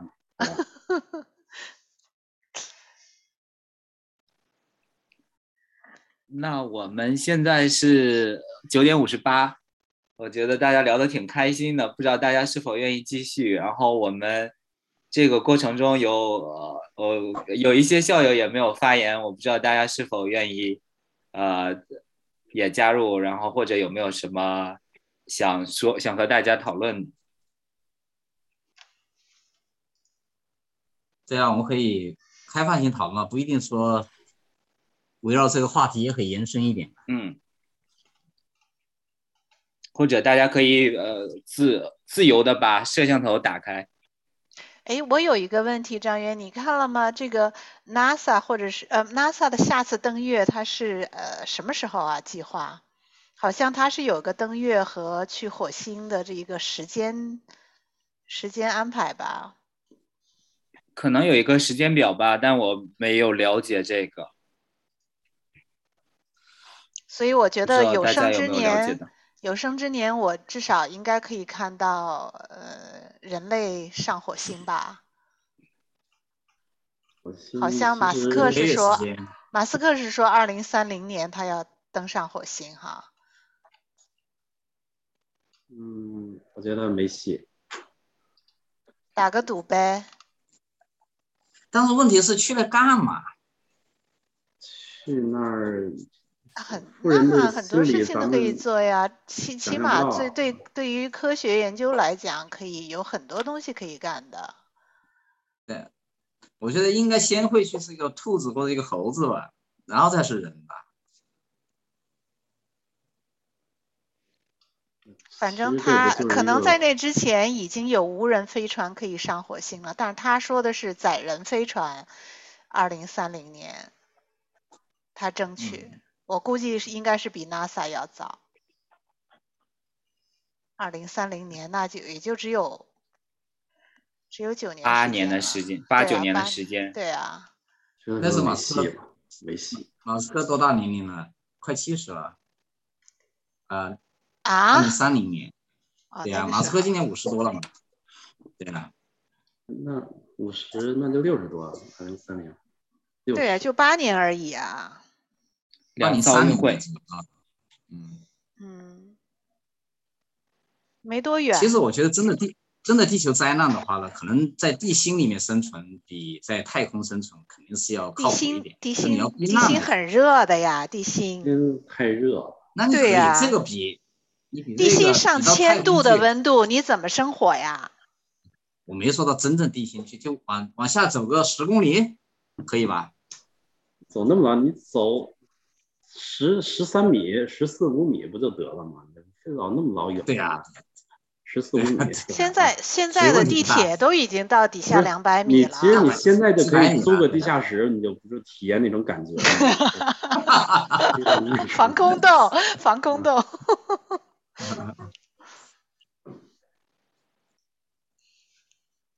这就是说，这肯定是一个未来探索，而且是一个为了人类未来的，而且也是他们自己说，也是一个自可能还就对马斯克来讲，就可能他呃某一方面是他的一种个人爱好和可以个人的一种一种信念、一种理想，但真的现实意义，我一直觉得不是太大。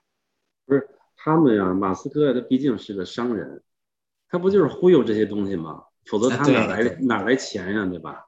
对，这是个商业模式。所以他要把要夸大一些问题，是吧？要做一些恐怖式的营销，嗯，我觉得这是他，当然了有商业目的，但是也是他的理想。我觉得是他从小时候的一个理想，从小我小时候也有那些理。想，就是上天呀、什么，嗯，后来慢慢就没了，长大了就成熟了，你知道吧？你说马斯克还没长大是吧？那个 那典个型的酸我我一个葡萄。我也想像富人一样生活，后来不行了。我有一个我有一个个人的想法哈，我觉得马斯克之所以说想也这个呃火星殖民这个事情啊，也火星或者火星移民啊，可能来源于他幼年的时候这个被 bullying 这个这个这个感受，你知道吧？他属于是那种像自闭症啊或者这种这个这有问题的人，所以他从小呢可能被被 bullying，然后就想找个地方躲起来，找个地方躲起来，这是 mental 的一个一个 mental 的需求，是这么个概念，可能是有这个有这种，我个人感觉可能是不是有这种呃这个原因，我我我找个地方躲起来啊，我读过一篇，我读过一篇有关他的呃这个这个是文章还是什么，就说他他从小他就不是也不是从小是后来他自己觉得就是是生命多星球化是他的一个理想，然后他自己也说对于积累这个个人财富他没有任何动力，所以我还是我还是觉得他他是一个很很有理想的这么一个人。那那富人都这么说，马云也这么说。那我情愿，我情我情愿相信。我也不要钱，我我的钱都是我老婆管着，没钱我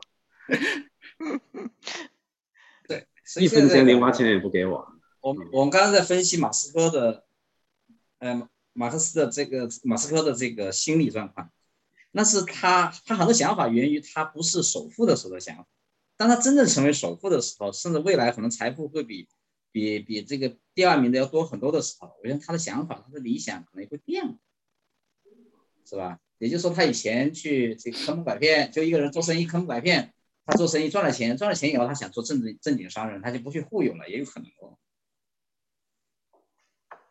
他有做过不正经的商人吗？哦，我觉我觉得我是举个例子，就是说他以前的想，他以前的想法跟现在想法不一样嘛。他以前可能我说通过这种 SpaceX，我可能要实现我的一个一其中的一个理想，就我要成为首富，是吧？他现在已经成为首富了，我想他会变化，就跟有很多人这个到了一定程度以后，他会这个转向信佛啊，或者追追求一些心身心灵的东西啊，有可能。那但就咱们就是好像，比如说我们有些有我们看到有一些富豪可能会，比如说捐钱，然后给医院、给大学做一这样一些科研啊，做这样一些就是慈善的工作。我在想，不管他之前是怎么样想的，可能说呃，包括贝索斯也是，就是他们成为首富之后，或者成为巨富之后，他们似乎在想着给他们在历史上。就是呃留下一个不只是一个很有钱的一个人，一个嗯一个商业成功的商业人士，他可能想给他们在人类历史上留一个印记，所以我在想，就是说，嗯。这可能已经就是他们的理想，不一定是他们少年时候的理想，但可能是说他们现在，嗯，嗯，同意。对，对他们来讲，印记可能更重要。就以前那个，就那个梦露大厦那个设计师叫什么名字我忘了，他就讲，他说现在为什么到处一些西西湖外的建筑的，一些很多城市，那个很突兀的一些建筑，他就说，领导人的话在任一在任的时候呢，他就想他要留一个很醒目的标记，然后来来让大家记得他，或者他自己能找到一种成就感。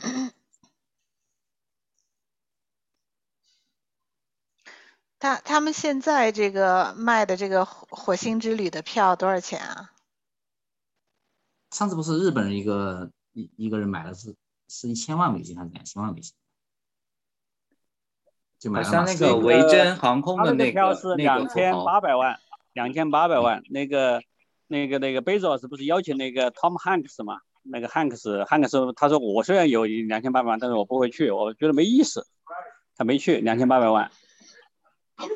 这还是单程票是吧？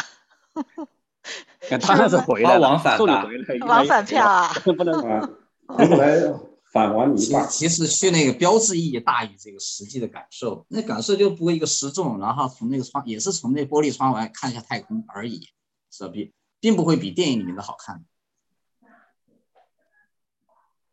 但维珍维珍航空的那个人，他可能会想把这个商业化吧，好像是说我看到一篇文章说可能会降到，就是大概是二十五万左右美金，二十五万美金，那就有很多人很多比较富有的人可以付得起了。这还可以把房子卖了，就就就走了，就不回来了，这样还可以。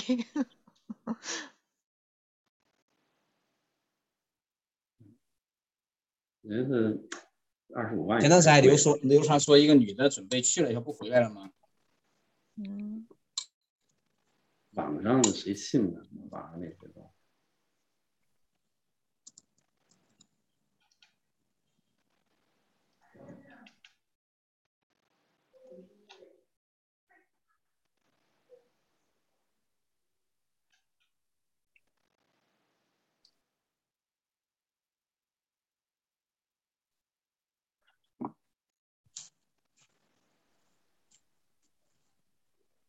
我觉得今天下午就是最让我，呃，就是受到启发的一个问题，就是说什么时候科技股可以翻番？就是不管我们脑洞开多大，可能我们最后都要回到现实，就是说我们现在，我们现在值得关注的一些，比如说科技新闻，或者说一些科技企业的一些创业项目，不知道大家就是大家还有什么想法没有？现在的热点是元宇宙啊，嗯，而且这个呃，Facebook 改名了以后，这个在至少不管它实际意义怎么样，但是在股市上已经有很大的一个反响，包括中国的股市，凡是扯的与元宇宙扯点边的都大涨，这元宇宙有啥好处啊？不是玩游戏就是一个 VR 眼镜，现在目前来讲就是一个 VR 眼镜，然后你可以去玩游戏，更加有这个情境进入感。太无聊了，真但是。对，这个你要去看那个有个小有个小说叫《雪崩》，其实这个《雪崩》这个小说很早了，但他那个当时很有预见性。就一个人呢，戴上一个眼镜，戴上一个设备以后呢，他进入另外一个世界，这个世界里面玩的不亦乐乎。那个说到这个元宇宙，我我是陈英儿哈，Jennifer 陈陈英儿，就说这个元宇宙，我我刚好就是前几天这这近期吧，因为这个热话题也很热，也就是嗯，就是说 Facebook 改名啊，包括其实元宇宙它它不仅仅是那个游戏，就就是说，因为我们我们当时就是投我们经常选用的一个基金，它是这几年就等于说是涨的是基金界最好的 mutual fund 哈，他那个投资人呢，他也看好元宇宙这个概念。他他投资有只基金的主题就是 change，因为最近就听他讲了好几次他的这个这个呃投资理念，刚好又说这个科技股嘛。他说的这个里面的 meta 的意思呢，指的是说以后人类的娱乐方式、人类的生活方式会有极大的改变。这个改变呢，就是具体体现在人机互动上，就包括说这个呃 VR 的这种游戏啊，或者说像 Netflix。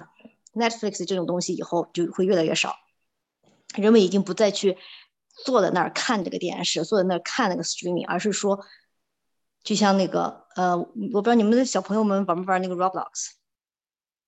我们家小孩就是就特别喜欢玩 Rob Rob Roblox，然后他去年上市的，呃，比如说那个人他就买入这种 Roblox 这种东西，他就说这个平台以后。就类似于这样的平台，就以后就是人和机器，就是人们的这个 relaxed entertainment 时间，更多的会在机器里面，在那个场景里面，可能就是我们我们这这一代人觉得我们要在那儿看电视，但是孩子们这一代他们已经是好像 involve 进去，这个就是说躺平的很更快乐的躺平，对，就这是个躺平状态。对，反正就是对，但是。就是我们可能会想着说是娱呃娱乐，那可能会不会对，比如说我们的工作，或者说我们有极大的影响？对，就是它，比如说这个元宇宙会怎么样影响，比如说我们的工作呢？对，好，那个，呃，上次 Facebook 在讲，在接受一个采访，就讲他的元宇宙的概念的时候，他就他跟那个记者了，嗯，都在不同的地方，每人戴了一个 VR 眼镜，那么在他的 VR 眼镜里面就看到这个记者就在这坐在他旁边，然后他的表情呢，他在那个 VR 里面那个卡通表情跟他的现实表情是是一样的，不的，就像我们现在在这个今天中午的话呢，就可能我们就是在一个教室里面。就说你头转过来，啊，你就可以看到他头转过来，然后你的表情、你的笑或怎么样的都可以看得到，这就是他的呃描述的一个场景吧，应用场景。那么在元宇宙里面，就说它可你可以你可以想象成一个，就我们开辟了一个新的天地，然后每个人在里面会找到自己的位置，有自己的有自己的这个生活环境，它的它的一些这个各种各样的这个场景应用应用场景，一个虚拟化的嘛。那也就是说。是不是可能说我们，比如说十年后，如果元宇宙实现了，假如说十年后，那么我们这些人在今天的这个会议，我们可以搬到火星上，然后大家可能都戴 VR 眼镜，然后互相都都大家都一起在火星上，然后进行这样一个讨论。至少至少可以说，我们我们现在开会是像 Zoom 那样子的开会，但是每过不了几年，我们都坐在自己的家里面，但是可以开会的时候，就像。在一个办公室里面一样，所有的人就都坐在一起。你向左边说话，左边的人就听到你这个声音是从右边传来的。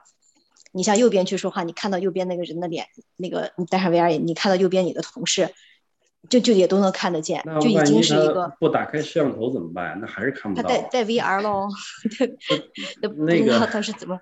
肯定他有一个。另外一个人不开摄像头咋整？那肯定就不行，嗯，对，那应该是可能就类似于 dressing code 吧，那就是 avatar 吧，那应该有 avatar，你就就用一个用一个假的呗。对，弄张照片。对呀，那也是立体的。那现在不也能弄照片吗？那我弄个照片在上。不一样，你现在看的是平面的，到时候你那个应该是能感受得到。对，那只是把一个对把一个这个变成一个立体的，但是这好像。这这实际上就是你看 upload 电影里的都已经有了，那这个就说可能会 它会有未来会有一些老机接口啊。对，那个 up upload 的那个就更更那什么了，那可能就是把你的意志直接就上传到一个地方，然后你就可以在一个虚拟空间里头和一个，比如说人已经死了，但是他的。他的意识还在，意识仍然在，对，然后就把他给对你就可以跟他，就说生活着的人可以跟一个死了的人，还可以在一个虚拟的空间里头，还可以真正的见面交流。那多对那个，我我见你们看那本小说，就是雪崩啊，Metaverse，Metaverse，他这就是他就描述了一个元宇宙的这个，这是他的一个一个可能可以说是一个结构性的设计。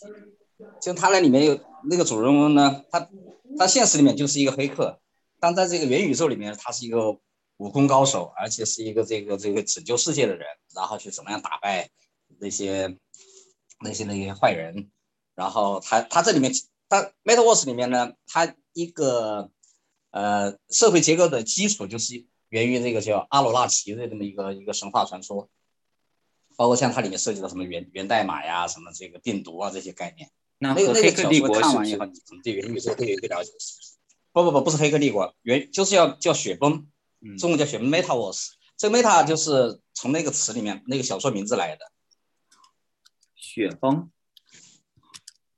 是这个吗？Meta Meta，然后 Verse V 压 S E 啊，Metaverse。那那个小说是一个这个，对，那应该算是什么呀？一个一个这开天辟地的元宇宙开天辟地的一个小说。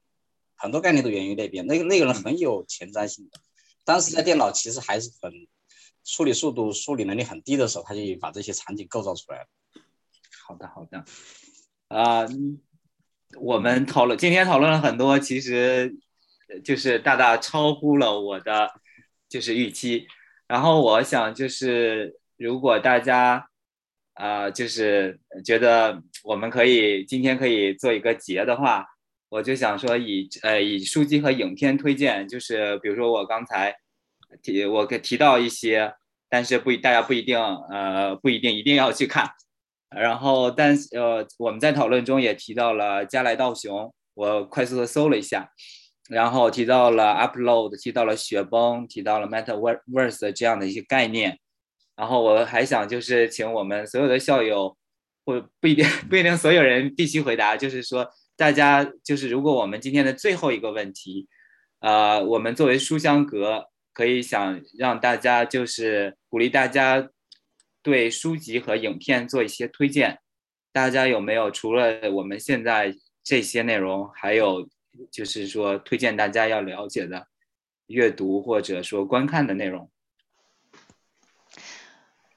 呃，有一本就是刚才我说，可能呃，像像像敏华也说了，就说在当下可能有很多呃意识都存在，就是就是 就是说你的未来可能也存在在现在，只不过是你没有进到哪一个哪个空间。那个那个书的名字叫啊《Becoming Supernatural》，那本书里边有写，是 Dr. Joe Dispenza。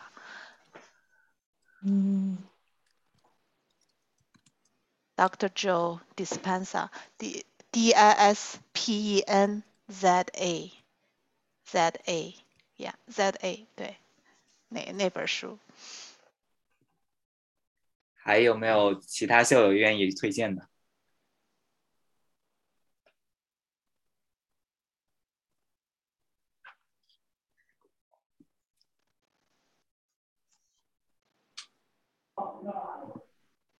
或者除此之外，有没有还有还有意犹未尽，想和大家来来再讨论一下的？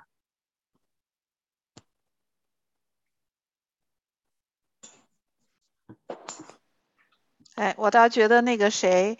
Hanson 说的这个，他他的最新研究，那那个倒可以讲讲这个研究是到怎到底怎么实现的，让我们能够 sense 到这个 G 对 GPS 的功能。呃，指南针相当于一个指南针的功能，人体指南针。就是你在一个比如说森林里头，你就能够不能迷路，不用看那个什么的，自己就知道方向。啊，这这是怎么弄呢？我有一次走 trail 就走走就绕了个圈儿，绕绕的 绕的又走回来。经常你比如说你开飞机或者开车或者开船，经常容易就迷路嘛。这样就是不会迷路了，就因为你这是怎么弄的呢？你怎么弄的呢？就相当于一个在腿上绑一个，就是一个，就是一个就就什么？绑一个指南针。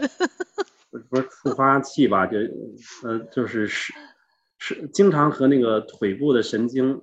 就是就是就是那个交互吧，然后时间久了，然后在大脑皮层中就它那方向的感觉就和呃和那个这个腿部这个神经就产生连接了嘛，因为人就是靠靠不断的学习嘛，啊慢慢这个呃这个神经突就是结合起来了，然后到时候呢就是戴了一段时间之后，对吧？它那神经，它那个就震动啊，它依然震动，但你感觉并不是因为它震动你才感觉，你就你就它就震动，你就会感觉就是自己就主动就觉得那是那个方向，比如说哪个方向是北，哎就就肌肉记忆，并不是肌肉，就是大脑中的这种意识嘛，就是比如说，嗯，你就跟你天亮和天暗，你就知道你你看那明暗，你就知道它那个。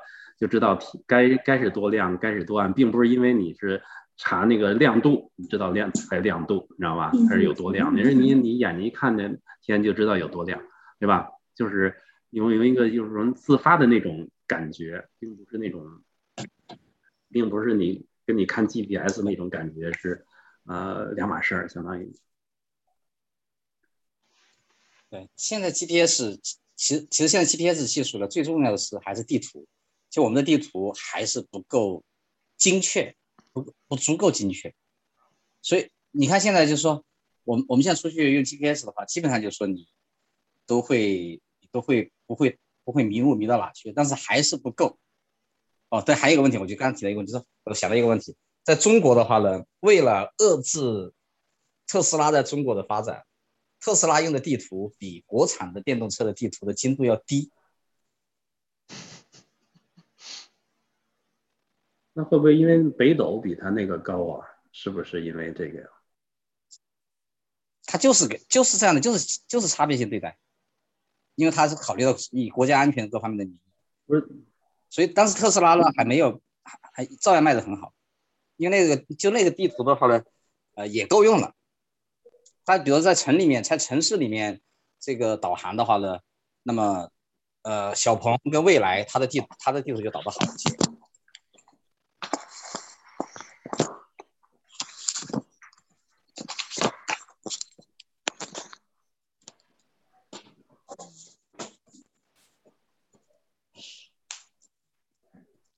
所以这个导，其实你看我们导航的话，导航的一个问题就是说，其实人的人的思维是这个千变万化的。比如我现在想往一个地方走，我突然临时想到旁边去转一下，然后可能那个那个那个地图就来回跟你去啰里吧嗦啰里吧嗦，跟你很烦。其实这个就是从这个人机界面来讲，他没法理解你的你的这个很细微的一些意图，是不是？这里面对，这是一个问题。我还有感觉像那个这种地图 GPS 这种地图。现在是人看到地图之后有这个意图，嗯，地图这种意识，然后在大脑中有没有以后能不能这样，就是就是在脑中有一个地图，就不用去看那个机器。我觉得那是应该是非常实用的一种东西。然后在大脑中，就刚才我讲的说，他脑子这个地图的话呢，你比如说，你首先你要设定一个目标嘛，嗯，我要到某某地去。对。但在中间过程中，我看旁边风景好，我要转一圈。对对。那这一绕的话，这个这个电脑怎么判断？是说你是走错了呢，还是说我就顺着你走？不是不是不是，它就是相当于你的思维，你的这个地图是你思维的一部分，你想走哪儿就走哪儿。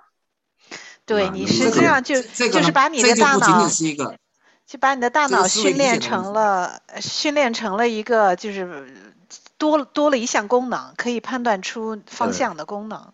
我我举个例子吧，我举个例子说，比如我我现在，嗯，对，比如我现在举个例子说，我现在跟一个人一起走，那个人就帮我指路，是吧？然后走到这地方，我看旁边风景很好，我可能就往那边看一下，他就明白我的意思了啊，他想去看，我想去看看那风景，他就带着我往那边走。这就很顺、很顺畅、很自然，它有一个就这个一个自然、自然的理解的过程。但是地图的话，它什么时候有这种智能？这就不是不超越了这个导航这种概念了，是更多的是人工智能人的这个自然、自然意识的理解的问题了。那可能是就是说人工智能的现在现在的有人说是人工智障，就是说人工智能可能呃无法做到，比如说像七个月的小孩儿。可以做到的一些事情，那么就包括刚才明华师兄提到的，说可能他不理解人的意图，呃，那么可能这也是未来的一个技术需要解决的一个需需要解决的一个一个问题吧，就要了解人的意意图，了解人是怎么样思考的。我在想，现在是十点二十五了，也就是说我们。从开始的话，大概有大概有接近两个小时的时间了，呃，如果大家，我觉得大家讨论非常热烈，然后也大大超出了我的预期，因为我呃我本来是做一个抛砖引玉，然后但是我今天学到了很多的东西，然后也带着一些推荐的可以可以去看的书，可以去看的影视剧，然后来结束今天了。今呃，我今今天我的收获很多啊，不知道大家，希望大家也有类似的感受。然后，如果我在想，明华师兄、李李现师姐，如果我们没有其他的话，今天是否可以就到这儿？可以的，我觉得今天的讨论特别好，真的特别好，是这么多期讨论里头，我也是，呃，同样觉得特别有收获的，嗯，而且可能这个话题也是我我本身我自己很喜欢的，我本来 我喜欢看科幻小说和电影，啊，这很 enjoy，谢谢。嗯，挺挺有意思的，反正我也不太懂这些东西，学一些东西也是跟大家学一些东西。